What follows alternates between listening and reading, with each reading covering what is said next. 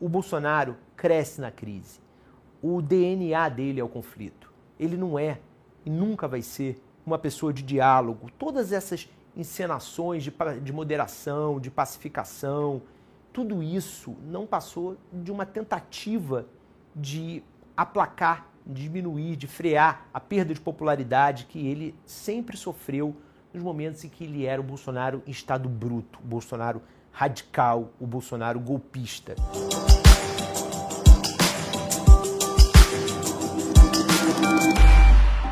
A partir de agora, menos emoção e mais razão. Eu sou Guilherme Amado, jornalista político, e é com muito orgulho que eu estou hoje fazendo um takeover do canal da querida Gabriela Prioli durante a licença maternidade dela.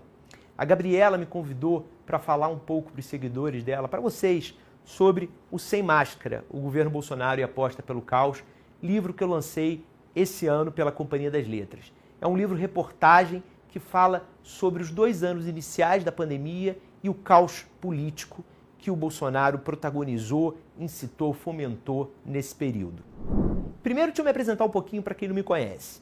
Eu cubro política há quase 15 anos, estou em Brasília há mais de 10, cobri diferentes governos nesse período, sou jornalista investigativo e faço tanto a cobertura de bastidores, né, o que é essencialmente jornalismo político, quanto investigações de corrupção, de crime organizado, enfim, de diferentes é, tipos de ilícitos, que é o que a gente convencionou chamar de jornalismo investigativo.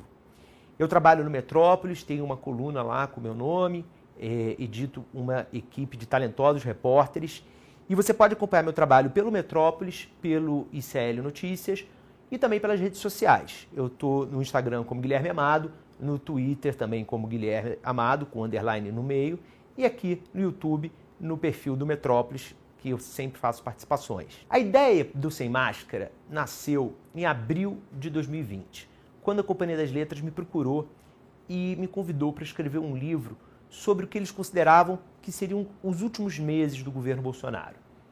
Para mim era muito claro naquele momento que o Bolsonaro terminaria esse governo. Eu falei para eles, não acho que sejam os últimos meses do governo, era um período de muita crise política, era a primeira grande crise política que o Bolsonaro enfrentava no governo dele, mas a base popular do Bolsonaro era o que me dava certeza de que ele não passaria por um processo de impeachment, ou se passasse, né, se o Rodrigo Maia naquele momento abrisse, aceitasse um, um pedido de impeachment, esse pedido fracassaria. Eu fiz uma contraproposta, então, para o meu editor Otávio Marques da Costa, na companhia. Eu falei: olha, a gente vai ter dois planos. Um, se a leitura de vocês estiver correta, a gente publica em 2021 um livro que vai contar os bastidores desse, desses últimos meses, da derrocada, da decadência do governo. Se a minha análise estiver correta, a gente publica como que o Bolsonaro, uma história sobre como o Bolsonaro atravessou o período da pandemia e como foi o desfecho dessa crise política. Era também um engano meu, um engano nosso, porque a gente não tinha ideia de como a pandemia ainda ia durar. A pandemia ainda não acabou, né, gente? Em 2021 ficou claro que era impossível terminar de contar aquela história publicando o livro em 21 e assim a publicação ficou para 2022. Eu lancei o livro em junho de 22 esse ano, propositalmente no primeiro semestre, para que ele ajudasse o leitor a conseguir entender numa história única, com começo, meio e fim, o que foram os dois anos mais caóticos do bolsonarismo. Esse livro, eu acho que ele ganha um valor muito grande a partir de agora. É, nos próximos anos, a gente, à medida que a gente for se distanciando do que foi a agonia da pandemia, a gente vai se esquecer do que, que foi ser brasileiro nesse período, do que, que foi a gente ter diariamente milhares de mortes. A gente chegou a ter quase 4 mil mortes no Brasil. Teve dia que passou é, de 3 mil com, com folga. A gente viu ídolos morrerem, a gente viu pessoas próximas da gente a gente viu em casos, em, muitos, em muitas casas, é, pai e mãe morrerem, às vezes diversas pessoas da família. E tudo isso tendo, é, liderando o país, liderando o, o que deveria ser o enfrentamento da pandemia, nosso Bolsonaro aqui, cuja atitude negacionista eu tentei é, resumir com, essa, com esse título que tem dois sentidos, sem máscara. Sem máscara porque a máscara foi uma das tentativas de controlar a pandemia que ele enfrentou, que ele tentou sabotar. Ele abertamente ele pregava contra o uso de máscaras, prega até hoje, e também sem máscara, porque foram nesses dois anos, no segundo e terceiro ano do governo, que o Bolsonaro se despiu completamente de qualquer fantasia, de, de qualquer tipo de é, invólucro de democrata que ele fingia ter. Embora fosse muito claro o que, que era o Bolsonaro desde o início, é, a sua postura antidemocrática, o seu saudosismo da ditadura, as suas frases racistas, homofóbicas, misóginas, muitas pessoas é, imbuídas pelo antipetismo, motivadas pela ideia de uma, de uma política econômica realmente liberal, liderada pelo Paulo Guedes, taparam o nariz e votaram em 2018 nele para derrotar o Fernando Haddad. Em 2019, ao verem a reforma da Previdência aprovada, essas pessoas seguiram na ilusão. Em 2020, quando começa a pandemia e o Bolsonaro parece mais um aliado do vírus do que o, o, um líder de uma das dos maiores países, de uma das maiores economias do mundo e que, portanto, deveria liderar o país contra o vírus, aí sim começa a ficar muito claro o perigo que era ter, o perigo que é ter o Bolsonaro como presidente. A narrativa começa em janeiro de 2020, com o Luiz Henrique Mandetta entrando no Palácio da Alvorada para ter uma conversa difícil com o Bolsonaro, mas que nada, não tinha nada a ver com pandemia naquele momento. O Flávio Bolsonaro via pedindo mais cargos na estrutura do Ministério da Saúde no Rio de Janeiro, é, também aqui em Brasília. O Mandetta tinha a leitura de que se ele entregasse aqueles cargos para o Flávio, ele praticamente perderia o comando do Ministério.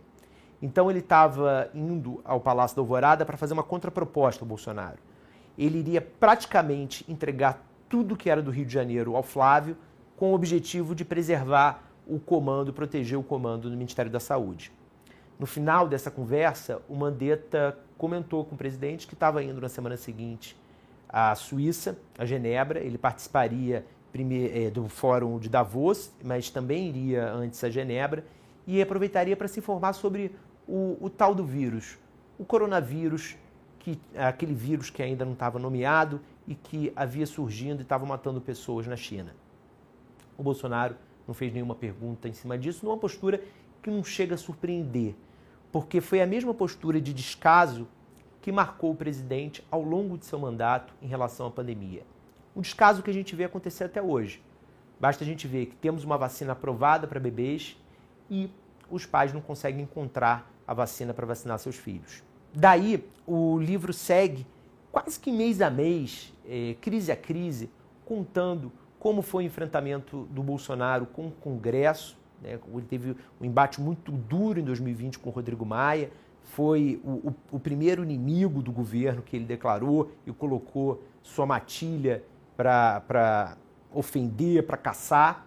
Como foi o início da briga dele com o Supremo Tribunal Federal, como que ele tentou usar os militares em 2021, no início de 2021, para dar o que seria na prática um golpe, já conta essa história, e como que ele, ao longo de 21, tentou aprovar o voto impresso na Câmara, que seria para ele um instrumento muito útil esse ano para questionar o resultado da eleição, eh, como já se previa, ele perderia para o Lula. Todo esse período que eu conto é recheado de muito bastidor inédito. Eu conto diversos fatos que a gente conhece, que a gente soube, mas eu conto várias outras histórias e bastidores que até então, até eu publicar o livro, não eram conhecidos.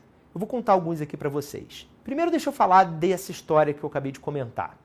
Você lembra que em março de 2021, portanto, há quase dois anos, o Bolsonaro demitiu o ministro da Defesa, o general Fernando de Azevedo Silva, e toda a cúpula militar?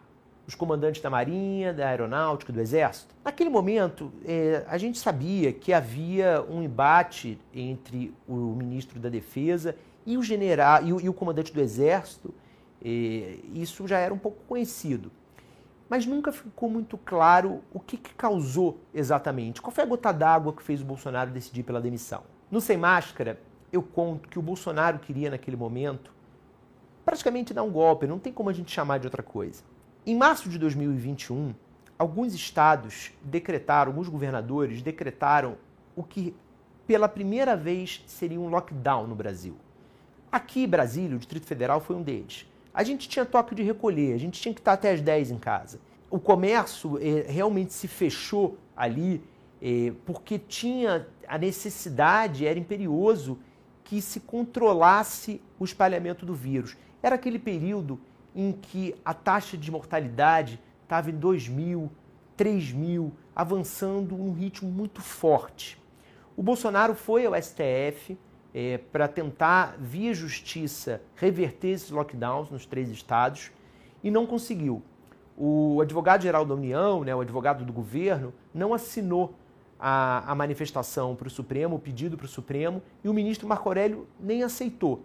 Recusou, dizendo que tinha que ter assinatura do AGU. No livro, eu reconstituo uma conversa que o Bolsonaro teve com o ministro do STF, José Dias Toffoli, um, quase um mês e meio depois de demitir a cúpula militar, na biblioteca do Palácio da Alvorada. Era a primeira vez que o Toffoli estava encontrando o Bolsonaro desde que o presidente havia demitido os comandantes e o ministro da Defesa. O Toffoli não sabia a resposta, ele não sabia por que exatamente eles tinham sido demitidos e perguntou para o presidente. E o Bolsonaro, como se tivesse dizendo que tinha ido ao cinema na véspera, como se fosse alguma coisa trivial, ele falou: ah, porque ele não quis cumprir o estado de emergência do bem. Aí o Toffoli, oi? Do que, você que que está falando, presidente? O que, que é isso?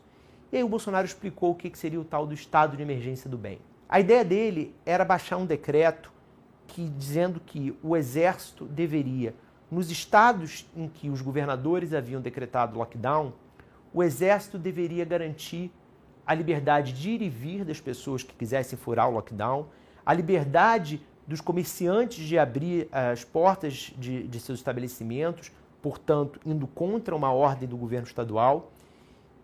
Era um golpe, não tem como a gente chamar de outra maneira.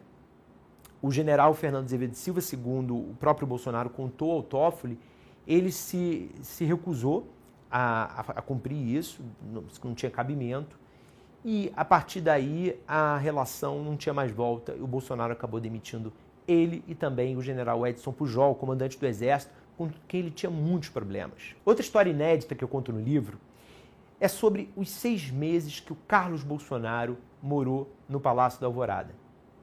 É, você não ficou sabendo disso. No ano passado, em 2021, você deve lembrar que havia um boato muito forte de que o Carlos Bolsonaro poderia ser preso. Era um boato.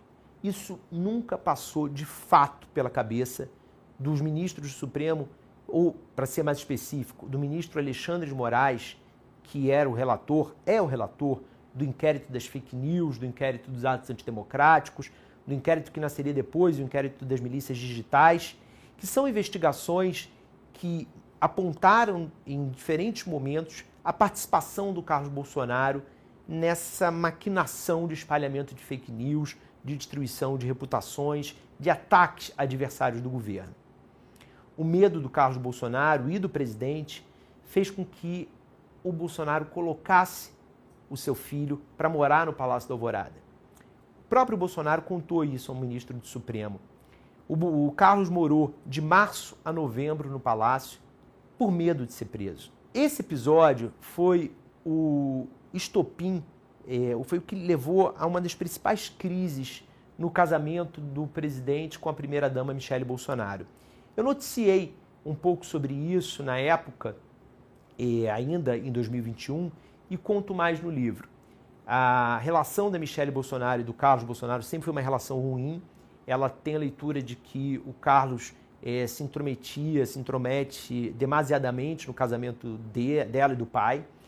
E ter que viver seis meses com o filho do presidente no palácio fez com que ela tivesse um afastamento muito grande do Bolsonaro. A coisa só arrefeceu, a crise só diminuiu quando o Bolsonaro foi internado no Hospital Vila Nova Star, em São Paulo, e ela e o Carlos tiveram que baixar as armas em nome da saúde do, do Bolsonaro. Os dois ficaram juntos no hospital com o presidente. Tem várias outras histórias como essa. Eu conto diversas pequenas crises entre ministros do STF, o Palácio do Planalto, que nunca vier, tinham vindo a público até o livro, é, a forma como o presidente tentou instrumentalizar em outros momentos as Forças Armadas, como foi o, o, o bastidor das diferentes crises que houve entre o Paulo Guedes e o presidente. Tem um capítulo sobre o Paulo Guedes que eu acho que ajuda a gente a entender muito bem a importância dele para o governo, como que ele foi importante politicamente para o governo, para essa justificativa de que era um governo que era uma aliança entre conservadores e liberais. Ora, o, o Bolsonaro nunca teve nada de conservador, o Bolsonaro é um reacionário. Né?